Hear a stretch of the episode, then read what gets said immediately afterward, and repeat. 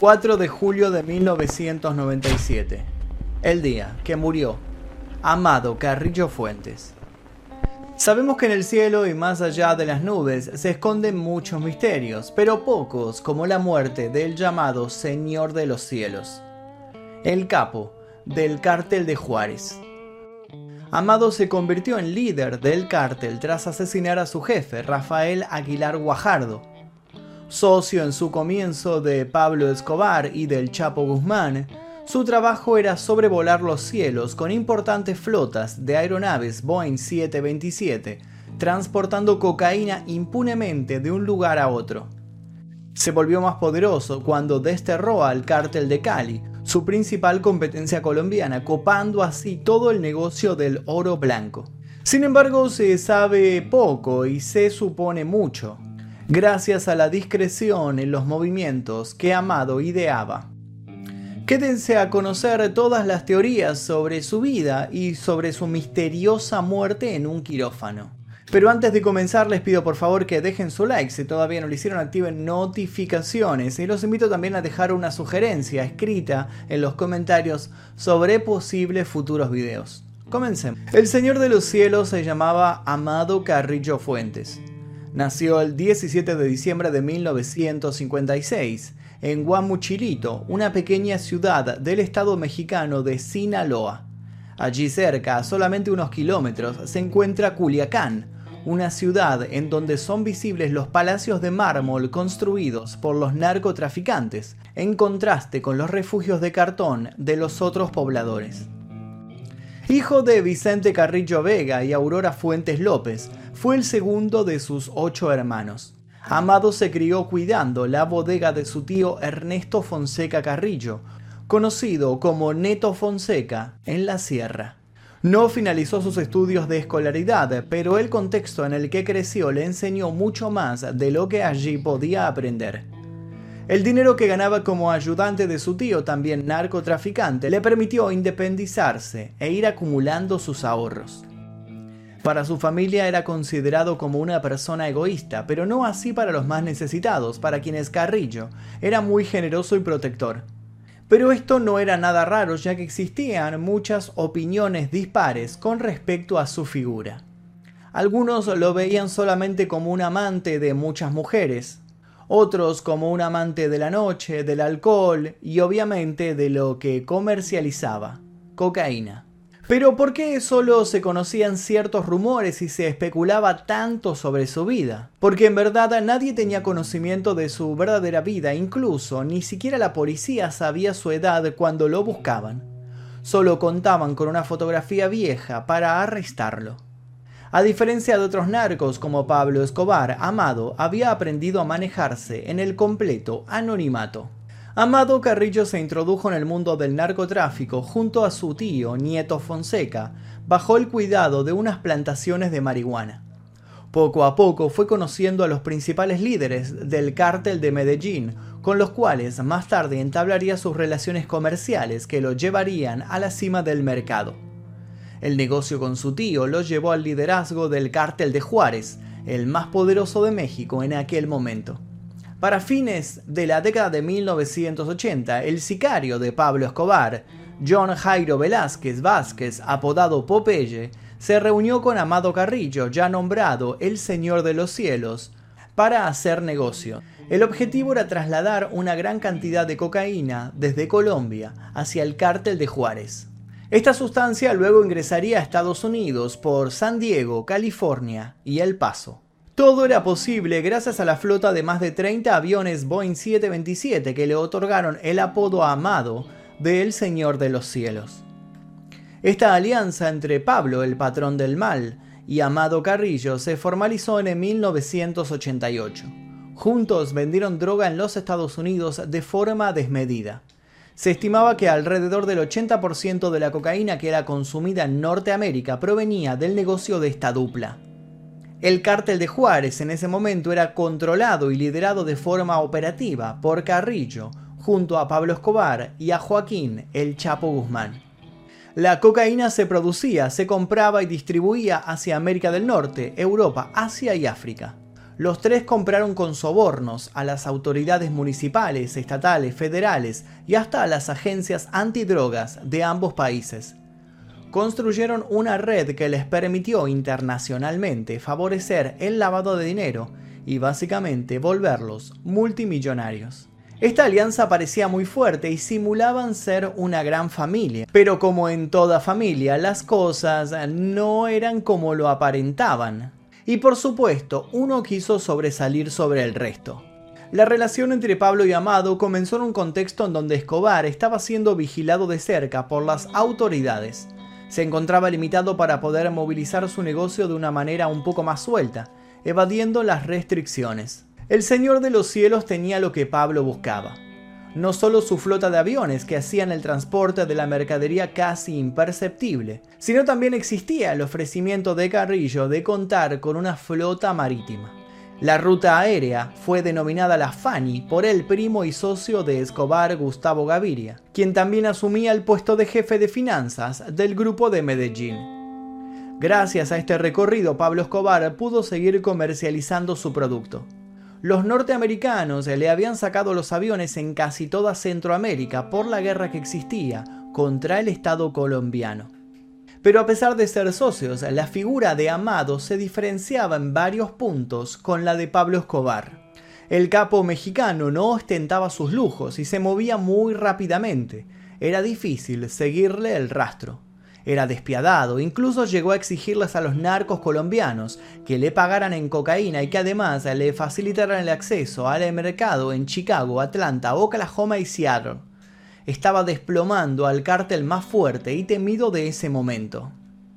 Carrillo contaba con otra gran ventaja, el soborno a las autoridades y funcionarios dentro y fuera de México, lo que le permitía un libre albedrío y una circulación abierta para poder comercializar su cocaína. Sin ir más lejos, embarcaba su negocio en los Jets 272 de pasajeros y estos viajes eran custodiados por la Policía Federal Mexicana. De forma muy rápida, esta dupla estaba llegando muy lejos y estaban saliendo ilesos, al menos hasta ese momento. Las cosas cambiaron cuando las autoridades colombianas hicieron justicia y decidieron terminar con la vida de Pablo Escobar. Tras escaparse de las fuerzas que lo buscaban durante casi un año y medio, fue interceptado y asesinado. De todos modos, hay muchas teorías acerca de la muerte de este capo de la droga. Si quieren conocer más sobre este personaje en particular, les quiero recomendar el video que subimos a este canal que se llama El día que cayó Pablo Escobar. La muerte del patrón del mal a fines de 1993 modificó las negociaciones de Amado Carrillo quedaron a la cabeza de todo el Señor de los Cielos y el Chapo Guzmán, quienes no tuvieron otra alternativa más que buscar nuevos contactos para continuar con su labor y seguir cumpliendo con su principal cliente, Estados Unidos, además de México y Colombia. Ahora, el cártel de Juárez se posicionaba como el principal proveedor, adquiriendo un poder inigualable se dijo que ganaban con el negocio del oro blanco entre 200 y 300 millones de dólares semanales y que se destinaba para sobornos solamente el 1%. Nadie iba a abandonar semejante industria. El cártel mexicano había sido fundado por Gilberto Ontiveros, Rafael Guajardo y los hermanos Muñoz Talavera. Luego había sido controlado por el tío Fonseca Carrillo y luego de encarcelamientos y muertes, Amado Carrillo tomó la posta y lo volvió el cártel más poderoso para finales de los años 80. Se sabe que Amado era muy ambicioso con su negocio y también sanguinario, a tal punto que en 1993 asesinó a Aguilar Guajardo, pagando por ello un millón de dólares, una acribillada justo antes de que Aguilar subiera una lancha en un muelle en Cancún el negocio ahora sí era completamente suyo. Pero de tanta maldad y ambición que mostraba por un lado, por el otro se dejaba ver como un ser benefactor y abierto a la ayuda de sus más allegados. Amaba a su madre y amaba a la pequeña comunidad de Guamuchilito, la ciudad que lo vio nacer. Fue muy querido por su pueblo, al igual que Escobar, por haber ayudado a familias y escuelas, dándoles oportunidades económicas a los marginados. Esto daba cuenta de una dualidad bastante marcada. Por un lado, era el héroe de su pueblo y por el otro era un gran villano del Estado mexicano. En 1993 sufrió un atentado en contra de su vida en un restaurante en Valley High, al sur de la Ciudad de México. Quedó en medio de un tiroteo organizado por los sicarios de los Arellano Félix, el cártel de Tijuana, y sobrevivió gracias a su guardaespaldas, quienes cumplieron su función sacándolo del lugar a salvo. La libertad del negocio del cártel en manos del Señor de los Cielos estaba a punto de ser sacudida. En diciembre de 1996, el general Jesús Gutiérrez Rebollo fue designado como director del Instituto Nacional para el Combate de las Drogas. En aquel momento, Estados Unidos imponía anualmente al gobierno de México una certificación antidroga. Mientras desempeñó su cargo, consiguió capturar a Héctor El Güero Palma, Lupercio Cerratos y a Iván Taborda, todos ellos narcotraficantes rivales del cártel de Juárez. Pero al tiempo las cosas cambiarían con una llamada anónima. Más adelante se supo que el chofer del general Juan Galván Lara fue quien denunció que Amado Carrillo había sobornado al general Gutiérrez Rebollo para poder continuar con su actividad sin que lo molestaran. Como respaldo de esta acusación contaba con fotos y documentos que atestiguaban lo declarado. Fue así como en una conferencia de prensa, el general Enrique Cervantes Aguirre, el entonces secretario de la Defensa Nacional, acusó al general Gutiérrez Rebollo de traición a las Fuerzas Armadas por ofrecer protección a Amado Carrillo, uno de los principales jefes del narcotráfico. Al darse a conocer la conexión del general con el narco mexicano, se generó un revuelo en la prensa. Por ello, se condenó a Gutiérrez Rebollo a 40 años de prisión bajo los cargos de fomentar el traslado de cocaína y el transporte de armas de uso exclusivo del ejército violando la ley federal. En 1997, el general fue encarcelado en la prisión de La Palma, de máxima seguridad, lo que hoy se conoce como Altiplano. Murió finalmente en 2013, un día después de que le comunicaran que terminaría el resto de su condena de forma domiciliaria. Luego de esto, el gobierno estadounidense generó presión en el Estado mexicano para que se capturase de forma inmediata a Carrillo. Esta vez, era el turno del Señor de los Cielos. No tenía alternativa frente a una búsqueda que estaba patrocinada con una recompensa ofrecida por la DEA, que se dijo que rondaba los 5 millones de dólares y 30 millones de pesos de la Procuraduría General de la República. Es en ese momento en donde Amado Carrillo huyó hacia Chile bajo el nombre falso de Jorge Torres. Corría con una gran ventaja.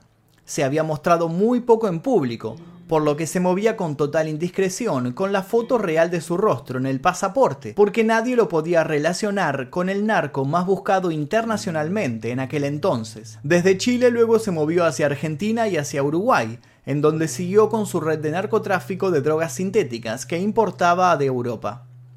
En la actualidad estas rutas existen y son controladas rigurosamente. Pero no podía seguir huyendo para siempre. Si bien las autoridades no tenían mucha información acerca de su apariencia, estaban pisándole los talones. No tuvo más opción que cambiar su rostro para poder seguir escapando. El 3 de julio de 1997, el narco mexicano ingresó en el hospital de Santa Mónica, en una zona exclusiva de la ciudad. Allí se realizó la liposucción y una cirugía plástica de reconstrucción facial. Las intervenciones quirúrgicas quedaron a cargo de un médico colombiano especializado llamado Ricardo Reyes, que quedaron a cargo de un médico colombiano especializado llamado Ricardo Reyes. Amado Carrillo no sobrevivió a la cirugía. En el informe de la autopsia se declaró presencia residual de agentes farmacológicos de tipo anestésico, lo que da cuenta de que habría sufrido un paro cardiorrespiratorio por exceso de anestesia. Según atestiguan los médicos del hospital, la operación fue un éxito y Carrillo estaba con vida luego de la intervención. Pero sus médicos personales le habrían suministrado una droga que le produjo la muerte. Esta sustancia se llama Dormicum y está contraindicada para pacientes en fase postoperatoria. Falleció un 4 de julio de 1997 a las 6 horas, solo, en la habitación 407 del Hospital de Santa Mónica. Su cuerpo se trasladó a la funeraria García López. La DEA lo dio por muerto inmediatamente, sin haber visto siquiera el cadáver. Pero por supuesto, este no fue el final de su historia. Una semana después del fallecimiento del Señor de los Cielos, tuvo lugar la exposición pública del cadáver. Y algo no coincidía. La primera pregunta que surgió fue, ¿cómo podía ser posible que un cuerpo que ingresó a un quirófano, y más aún al cual se le realizó una cirugía plástica en su rostro, no se le había afeitado el bigote? De forma automática la prensa consideró que lo que estaba frente a todos era un doble y que el Señor de los cielos aún estaba dando vueltas por ahí. Pero ¿fue acaso todo esto una estrategia para escapar? En los días anteriores a la declaración del fallecimiento desapareció José Luis Rodríguez, apodado El Chiquilín, un comandante de la policía. Este era muy parecido físicamente al capo narco, y quizá todo esto era solamente una gran coincidencia. ¿O no?